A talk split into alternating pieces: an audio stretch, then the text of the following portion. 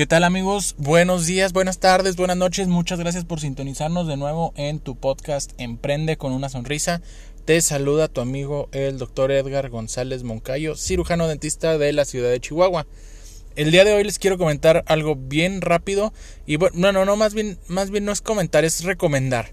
Eh, la razón por la cual no hemos tenido episodios últimamente es porque estoy haciendo un curso en Ciudad Juárez, una ciudad fronteriza que está a tres horas de la ciudad donde, donde vivo yo, en Chihuahua capital.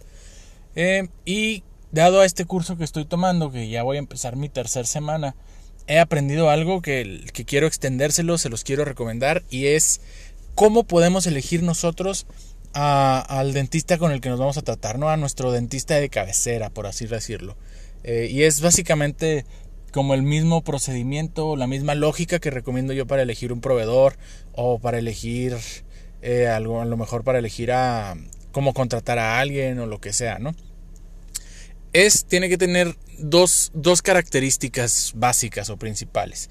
La primera es, debe de saber o debe de, él debe de estar consciente, él o ella, deben de estar conscientes que en realidad no saben todo podrán saber muchas cosas, podrán saber cosas, muchas cosas muy buenas, pero en realidad nadie sabe todo. Esa es la regla o, el primer criterio de selección, el, número uno.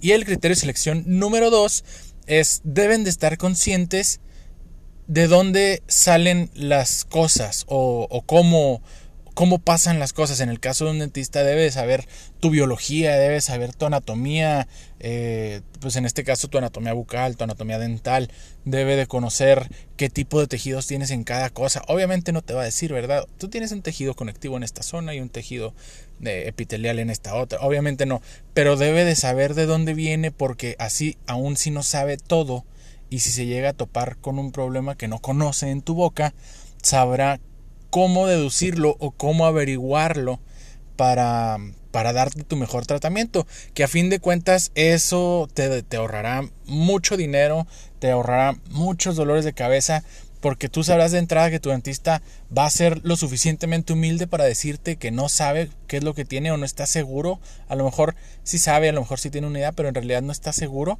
Y tú sabes que es capaz o va a ser capaz de deducirlo, ya sea por sus propios métodos o ya sea que tiene eh, amigos especialistas en cierta área, ya, sea que tiene conocidos o trabaja con otras personas que complementan sus conocimientos y juntos te darán el mejor tratamiento. Así que ya saben amigos, fuera con esas personas que eh, dicen o piensan saberlo todo y que se comportan como tal y vamos mejorando nuestro círculo o bueno nuestras conexiones para poder nutrirnos de conocimiento todos y así ahorrarnos muchas cosas. Muchísimas gracias por escucharnos. Espero que estén por aquí la siguiente entrega y recuerden seguir sonriéndole a la vida.